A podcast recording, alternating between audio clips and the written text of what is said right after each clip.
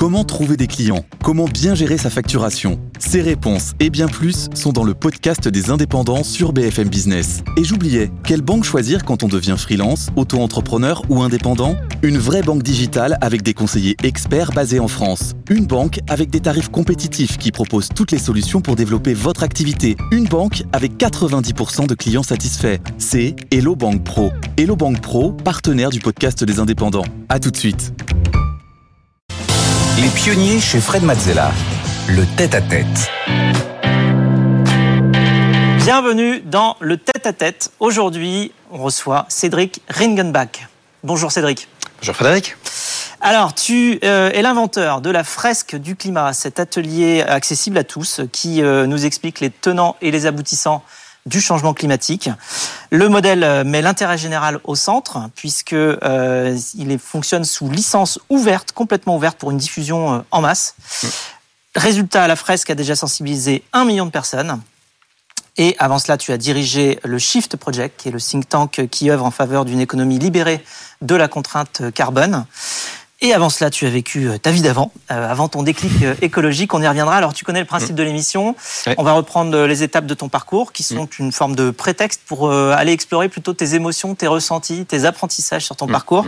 On aura quelques interventions et illustrations de Stéphanie, qui viendra nous présenter quelques points saillants justement dans ton parcours. Et notre but, c'est d'aller essayer de comprendre un petit peu comment tu réfléchis, comment tu prends tes décisions. Euh, on va essayer de se mettre un petit peu à ta place. Alors, on va commencer par le début. Ça marche?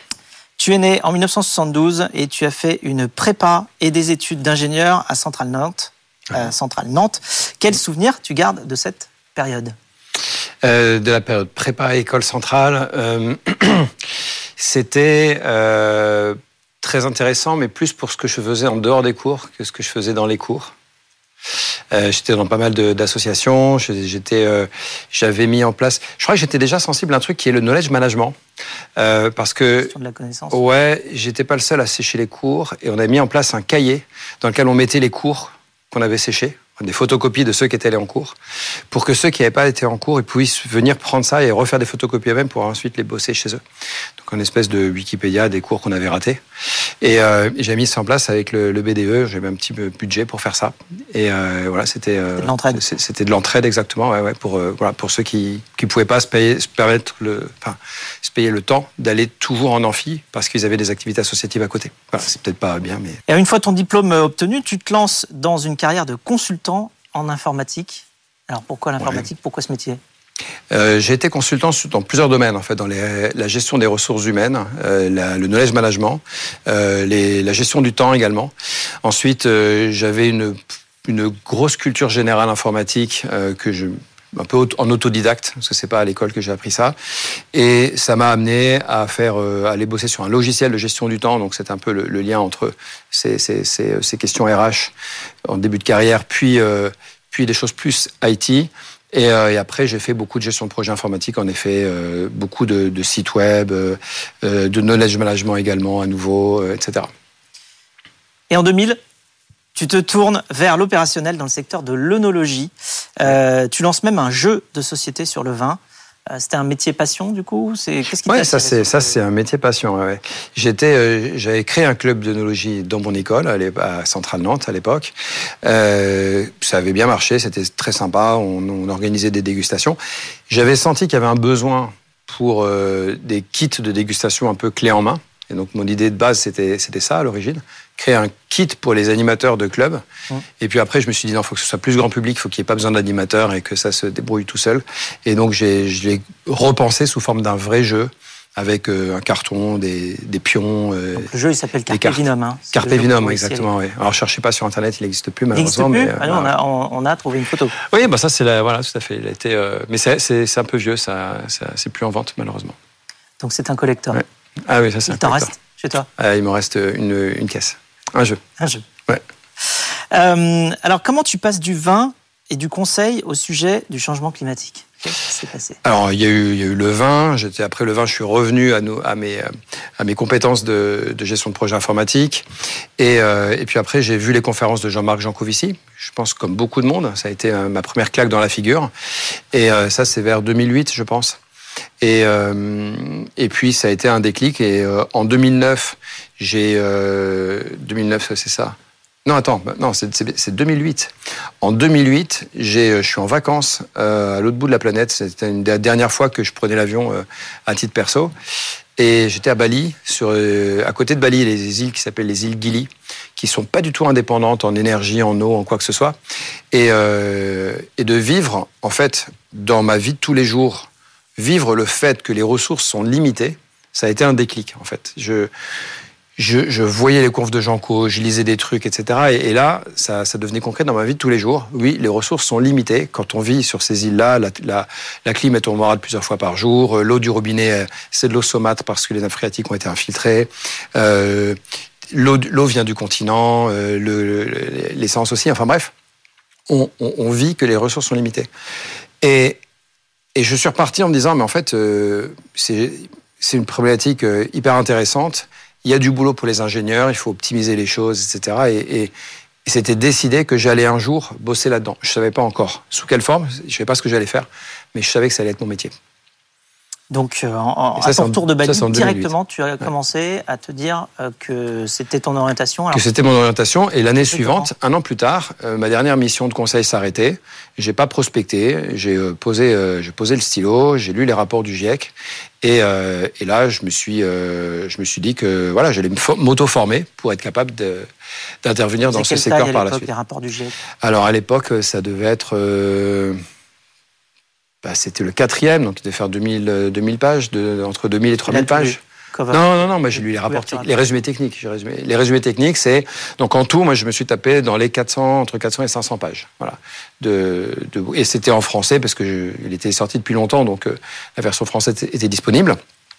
Quand il est ressorti, euh, quand j'ai lu le cinquième et le sixième rapport, là j'ai commencé par l'anglais qui sortait avant le français et je me lisais les, les résumés techniques en anglais et plus tard en français.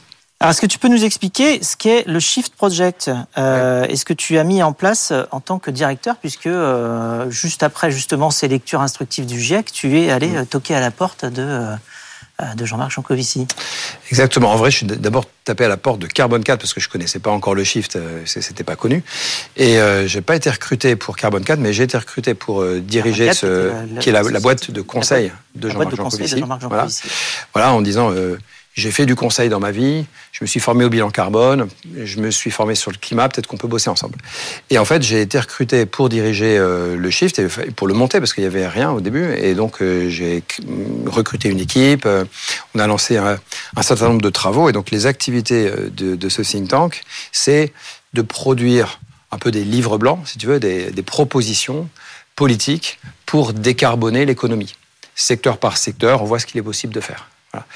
Et euh, ensuite, on va porter ces propositions dans, euh, chez, euh, chez les politiques. Donc, on voit les, les experts, les conseillers techniques des ministères pour leur montrer ce a, ce à quoi on est abouti, ce à quoi on a abouti comme conclusion. Et puis, et on a des gens très polis qui nous disent, bah oui, oui, je, je, comprends bien votre proposition. Alors, en plus, on a des experts, donc ils ont un peu creusé le truc avant.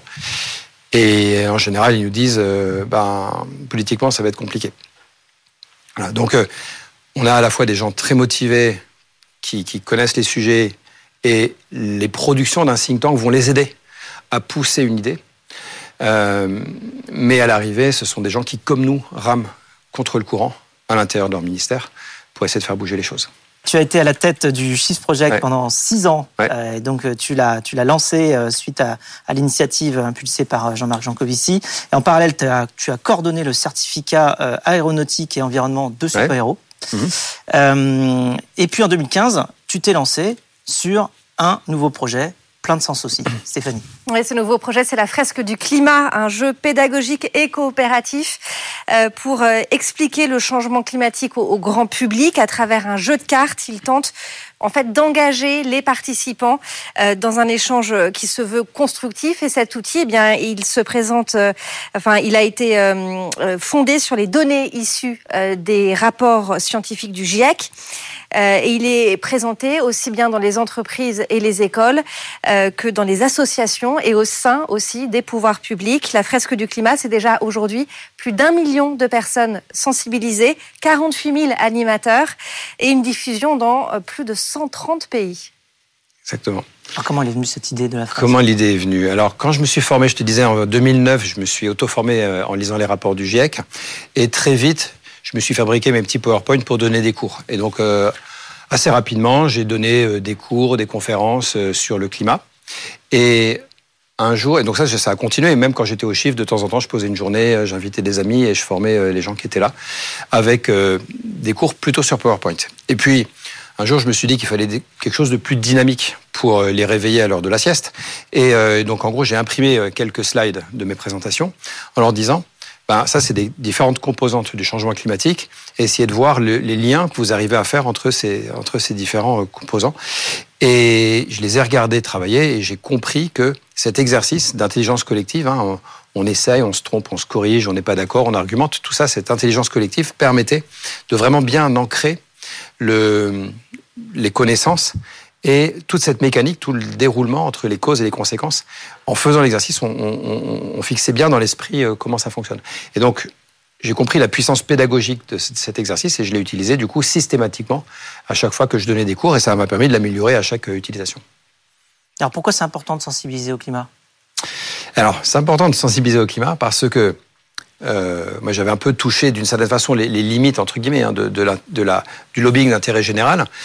Il faut évidemment qu'il faut en faire. Simplement, je me suis dit, ce qui va parler aux politiques, c'est le fait qu'il y a des citoyens et des entreprises qui leur confirment qu'il va falloir aller de l'avant. Et par conséquent, il va falloir aller convaincre ces citoyens, ces entreprises, qu'il y a besoin de changer les règles du jeu sur le plan politique pour pouvoir y arriver. Euh, et, donc il faut, il faut le faire, mais il faut le faire à grande échelle parce que aller voir les politiques, c'est quelques personnes. Alors c'est pas facile d'arriver à avoir un rendez-vous, mais ils sont, ils sont pas très nombreux. Par contre, euh, aller voir toutes les entreprises et tous les citoyens, bah, c'est des millions de personnes. Et donc il faut arriver à créer un virus, un truc qui s'auto-réplique. Voilà. Et la fresque, c'est un peu un virus parce que on, fait l'atelier avec quelques personnes. Parmi eux, il y en a à peu près une sur dix ou plus qui euh, deviennent des animateurs et des animatrices. Et on les forme et ils répliquent et ils vont euh, eux-mêmes animer et ainsi de suite. Et, et c'est comme ça qu'on est passé de 1000 à 1 million de personnes en à peu près 5 ans. Alors, euh, c'est ce qu'on appelle un serious game. Euh, et comment est-ce que les personnes qui font la fresque du climat ressortent Est-ce qu'elles ressortent déprimées, motivées Est-ce qu'elles sont plutôt prêtes à l'action? L'indicateur pour l'animateur, l'indicateur de succès, c'est quand les participants repartent avec l'envie d'agir. S'ils repartent avec le moral dans les chaussettes, c'est qu'ils s'y est pas bien pris. Ah. Donc euh, il y a un moment où on a un peu le moral dans les chaussettes quand même. On pose les dernières cartes là, euh, famine, euh, conflit armé, réfugiés climatiques, et là on se dit waouh, c'est quand même super grave. il y a une phase un peu créative à ce moment-là on leur met des crayons dans les mains pour qu'ils dessinent des choses. Alors on, voit les gens qui dessinent la terre qui est en train de brûler, la terre qui pleure.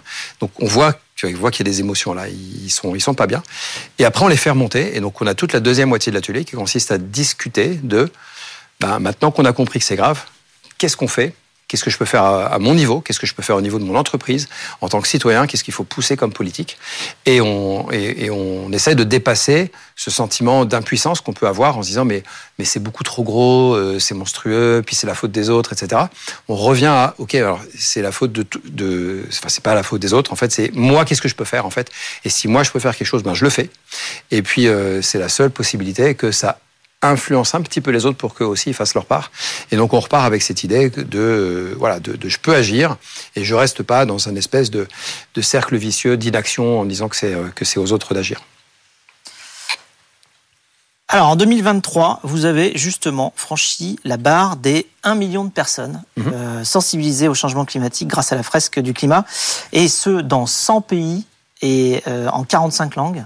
Donc en mhm. fait, ça a été très très rapide. Euh, comment tu as fait pour diffuser ce jeu justement en masse? Ben, tu en as parlé, c'est la licence. C'est le fait qu'il soit, très très ouvert dès le départ. Euh, quand euh, j'ai eu une occasion en fait en 2018 de faire un, événement avec 900 étudiants. Ça a été un peu le, truc qui a cristallisé le, le déclenchement. j'ai eu deux semaines pour recruter 30 animateurs chaque animateur s'est retrouvé devant une salle de 30 personnes, 5 tables de 6, et euh, ils distribuaient les cartes, ils animaient, etc. C'était balèze, mais ça s'est bien passé. Ça, ça a été un moment un peu fondateur parce que ça a prouvé la capacité de l'outil à passer à l'échelle. Euh, dans la foulée, euh, j'ai finalisé complètement la licence qui consistait à dire, ben, c'est Creative Commons, donc on peut s'en servir tant qu'on en a un usage gratuit, on peut s'en servir gratuitement. On peut également s'en servir gratuitement dans tout ce qui est enseignement. Enseignement, formation initiale, euh, primaire, secondaire, supérieure. Et puis, euh, c'est aussi un, outil avec lequel on va pouvoir facturer et gagner de l'argent. Et donc là, il y a une licence complémentaire qui dit, ben, tu as le droit de gagner de l'argent avec cet outil, mais en ces cas-là, tu reverses 10% à l'association qu'on a créée pour l'occasion et qui a comme objet de diffuser l'outil, d'équiper les animateurs avec des outils pédagogiques et, de, et de passer à l'échelle. Et donc, en fait, en prélevant un petit peu des flux financiers de ceux qui vont pouvoir gagner de l'argent avec, on a pu embaucher euh, une, une première personne, puis euh, trois stagiaires, puis un directeur, puis etc. Et aujourd'hui, il y a euh, pas loin de 50 personnes qui sont salariées de cette association. Alors en 2016, tu as fondé euh, Blue Choice, juste après la, fresque du climat. C'est une société de conseil en stratégie climat qui anime bien sûr les fresques. Euh, c'est quoi le modèle économique du coup de Blue Choice? Ah, C'est assez classique, c'est une boîte de conseil. Hum. Alors on anime euh, un certain nombre d'ateliers de la fresque du climat, on fait des formations et on accompagne les entreprises pour qu'elles déploient la fresque à grande échelle. On, on, a un business model un peu bizarre qui est, quand on fait ça, qui est qu'on amène nos clients assez vite à l'autonomie. C'est-à-dire qu'ils font des ateliers, ensuite ils font des formations, dès qu'ils font trop d'ateliers, on les engueule en fait, hein, parce que il faut qu'ils deviennent autonomes et qu'ils forment des animateurs internes. Donc on fait des ateliers, puis on forme des animateurs, on les coach un peu, puis ils deviennent autonomes. Et au bout de quelques mois, ils ont plus besoin de nous et ils se débrouillent tout seuls. Donc ça, c'est un peu un business model bizarre. On a l'air de se tirer une balle dans le pied, mais en vrai, il y a tellement de, de demandes que ça se passe très bien de faire ça. L'autre grosse partie de l'activité de Blue Choice, c'est de conseiller les entreprises sur les risques de transition. Et là, on les, on les, on les challenge sur est-ce que votre business model continue d'être viable dans un monde qui fait la transition sérieusement Et ce qui est un peu différent de se dire comment je décarbone mon activité, c'est plutôt euh, j'ai tel service qui est carboné et pour lequel il y a une alternative. Est-ce que dans un monde qui fait la transition, ce service existe toujours? Eh bien, si c'est pas le cas, il va peut-être falloir anticiper que il va décroître, il va falloir euh, reconvertir euh, le personnel dans d'autres choses, etc. Et, euh, et puis dans d'autres cas, ça va être le contraire. Mon, produit, il sert la transition. Et donc si on fait vraiment la transition sérieusement, il va falloir que je multiplie par 10 mes ventes en 5 ans et ça s'organise aussi. Voilà, donc c'est ce, sur ce, thème-là qu'on aide les entreprises. Alors, bonne nouvelle, même s'il y a tous ces problèmes-là, il y a des solutions aussi Stéphanie. Effectivement, et, la solution réside notamment dans l'équation de Kaya, euh, du nom de son créateur euh, Yoshi Kaya, économiste japonais, euh, qui développe cette équation en 1993. Elle liste en fait les différents facteurs responsables des émissions de CO2 au niveau mondial. Et ces émissions sont la multiplication de quatre facteurs la population, le pouvoir d'achat moyen, l'intensité énergétique moyenne et le mix énergétique moyen. Mm. Or, si l'on veut limiter la hausse des températures à 2 degrés en moyenne sur la planète d'ici 2050. Euh, nous devons diviser les émissions de CO2 par 3 d'ici là.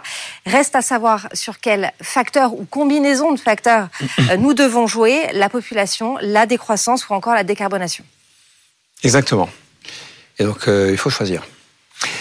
Ensuite, le CO2, là, il faut le faire baisser donc de deux tiers d'ici 2050. Ça fait du moins 5% par an en moyenne au niveau mondial sachant qu'on ne va pas faire les mêmes efforts dans les pays développés et les pays en développement. Donc on ne peut pas demander aux pays qui se développent de faire les mêmes efforts que nous. Donc nous, on devra faire beaucoup plus d'efforts qu'eux. Donc nous, c'est peut-être probablement autour de moins 10% par an euh, si on veut être sérieux. Sur l'intensité carbone de l'énergie, en gros, pour faire simple, on n'arrive pas à s'améliorer. Aujourd'hui, on a beau installer du renouvelable, du nucléaire, des énergies décarbonées, on installe encore plus de fossiles en face.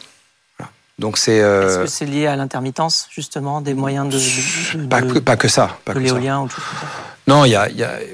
Là, pour l'instant, aujourd'hui, aujourd'hui, il y a, y a assez de, il y a assez de fossiles pour faire les, les backups dont, dont, dont, tu parles. Mm. Donc, euh, non, non, c'est pas que ça. C'est que euh, c'est aussi que pour faire tourner une voiture, c'est du pétrole, quoi. Donc, c'est même pas une question d'électricité et d'intermittence. Mm. Donc, on installe des énergies décarbonées et on installe une fois et demie plus de fossiles dans le même temps. Alors qu'il faudrait que ce soit négatif. Il faudrait que tout ce qu'on installe en décarboné, ce soit à la place du fossile, que ça vienne le remplacer. Donc ça remplace rien du tout. Voilà, donc pour l'instant, on n'arrive pas à décarboner le mix. Pourquoi? Parce que la consommation d'énergie, elle continue d'augmenter. Donc on court après la consommation d'énergie. Et on n'arrive pas à décarboner, notamment parce que c'est compliqué d'arriver à assouvir ses besoins énergétiques supplémentaires avec que du décarboné. Et surtout qu'il ne s'agirait pas de se contenter de faire ça, il s'agirait en plus de décarboner l'existant. Donc, le, la conclusion, c'est que décarboner ne va pas suffire, il faut aussi faire de l'efficacité énergétique. Et ça, ça veut dire baisser la consommation d'énergie, enfin faire de l'efficacité énergétique dans le but de baisser la consommation d'énergie. Et ça se joue sur euh, isoler les maisons, par exemple, euh, améliorer le rendement des moteurs thermiques, euh, des moteurs électriques, etc. Il y a plein d'endroits où on peut faire de l'efficacité énergétique. Ça reste quelque chose de technique. L'efficacité énergétique, depuis que, probablement depuis le début de l'ère industrielle, on gagne entre 1 et 2% par an. On a des chiffres assez fiables sur les quatre dernières décennies euh, et, c'est assez clair, on gagne entre 1 et 2% par an, donc on est très très loin d'atteindre euh, le niveau de baisse qu'il faudrait euh, atteindre pour baisser les émissions de CO2. Et du coup, ça pose la question de qu'est-ce qu'on achète, de la sobriété, de la croissance ou de la décroissance, de ce qu'on produit, et surtout, en fait, il y a quelque chose qui ne se voit pas dans l'équation de Kaya tant qu'elle contient le terme PIB. De quoi on a besoin et qu'est-ce qu'il faut produire pour assouvir les besoins? Et il y a une différence entre les deux, parce que quelquefois, on peut assouvir les mêmes besoins en produisant moins. Donc par exemple, tu augmentes la durée de vie des produits, bah, tu as besoin d'en produire deux fois moins pour assouvir pour assurer le même taux d'équipement. Tu, euh, le fameux exemple de la perceuse, tu sais, qui sert à peu près, qui, tourne à peu près un quart d'heure dans sa vie, eh ben une perceuse, euh, on en a souvent une chez soi. Et puis quand on n'en a pas chez soi, en fait, il y en a forcément une dans l'immeuble. Et donc si on mutualise deux ou trois perceuses sur un immeuble... Perceuse euh, dans une vie, c'est 12 minutes. Hein. C'est ça, voilà. Et donc c'est ridicule. Et donc si on, si on se dit qu'on a deux ou trois perceuses pour un immeuble entier, Mmh. c'est largement suffisant. Le week-end où tu veux bricoler, tu trouves euh, eh ben, covoiturage au hasard. c'est exactement la même chose. Euh, c'est exactement la même chose. On met plus de monde par voiture, on arrive à assouvir les mêmes besoins de déplacement avec moins de véhicules qui roulent. Et donc passer de, de une à trois, quatre personnes dans une voiture ou de mettre des gens dans les transports en commun, on augmente le taux de remplissage et ça joue au premier ordre dans l'équation de Kaya, euh, dans une équation de Kaya légèrement modifiée et ça permet de faire baisser les émissions de CO2, mais au même titre que essayer de faire de l'efficacité, de décarboner, etc. Donc ça, à mon avis, ma conviction personnelle, c'est que, bon, déjà, on, essaye de, déconsommer. Je pense qu'on consomme trop. On a, on, est on une obésité de la consommation dans nos, dans nos sociétés euh, développées. Ça, c'est une décision personnelle. On essaye de moins consommer. Ensuite, et de, de, se poser la question de ce qui nous rend vraiment heureux. Je crois qu'il est, là, elle est là la, la question. Euh, ensuite, on essaye d'utiliser tout ce qui a été produit le plus possible. Voilà. Quitte à avoir produit quelque chose, autant s'en servir le plus possible. Et donc, on mutualise, on augmente la durée de vie, il y a une seconde vie, euh, il, y a, il y a du recyclage, il y a tout ce, que, tout ce qu'on peut imaginer autour de ça. Pour terminer, on a une question surprise pour toi. Oui. Euh, une question posée par Arthur Aubeuf, cofondateur de Team for the Planet. Oui. On écoute cela tout de suite. Salut les amis, j'espère que vous allez bien et surtout que vous m'entendrez bien puisque euh, ce cher Frédéric m'a demandé de faire une vidéo en omettant un léger détail. Je suis à 2000 mètres d'altitude en train de faire un bivouac Frédéric au bord d'un lac où on se pèle le jonc si on doit parler biodiversité. Mais ce n'est pas l'objet. Ma question pour toi, cher Cédric. Comment est-ce qu'on fait pour que l'écologie soit sexy, pour que tout le monde ait envie de parler d'écologie? Voilà, dis-moi parce que j'ai besoin de le savoir. Salut Ah, ça c'est une bonne question. Comment est-ce qu'on fait pour que l'écologie soit sexy? C'est le vrai sujet? Parce que aujourd'hui, euh, et nous on le vit hein, dans l'association, aujourd'hui, ça reste un truc d'un petit milieu écolo, euh, de gens qui se connaissent entre eux, etc. Et il va falloir aller parler à tout le reste de la population et leur donner envie, en effet. Euh, et je suis en recherche perpétuelle de la réponse à cette question pour euh, rien te cacher et je n'ai pas, j'ai pas toutes les réponses. Donc, on va faire je un appel. Pense, on va faire un appel. Les personnes qui nous écoutent. Ceux qui ont des idées, des idées. ils envoient ça dans une boîte à idées. Euh, non, en fait, il faut, je pense qu'il faut incarner déjà. Il faut euh, travailler sur son, en fait, euh, essayer de limiter son empreinte carbone personnelle. En, en, ayant toujours une vie qui ne soit pas une vie d'ascète, d'ermite, d'amiche, pour reprendre une expression, et montrer qu'en fait on peut tout à fait être heureux euh, avec une vie euh, où on a arrêté de prendre l'avion et on prend le train, euh, on voyage autrement, euh, on se déplace pas en voiture mais en vélo et que, et, que, tout ça, ça nous rend heureux. Donc montrer qu'on est capable d'incarner cette transition en étant heureux, en donnant envie aux autres, je pense que ça, c'est la première chose à faire. C'est réparer, et... recycler, ouais, réutiliser, aussi, réparer, recycler. Exactement, ouais, tout à fait. Et prolonger la, la, durée de vie. S'habiller avec des, des, objets, des, des, des, vêtements de seconde main, etc. Donc il y a, il y a beaucoup de choses à faire pour incarner donner envie. Et puis après, c'est viral. Et donc, euh, plus le temps va passer, j'espère, plus ça deviendra in d'avoir ces comportements responsables et, et d'arrêter d'être dans la surconsommation, dans qui a la plus grosse voiture, etc. Merci beaucoup pour ton partage, pour nous avoir formés, sensibilisés rapidement et efficacement aux problématiques environnementales pour nous avoir communiqué le sens que tu donnes désormais à ta vie. Merci Cédric. Merci Frédéric. Quant à nous, on se retrouve tout de suite pour le pitch.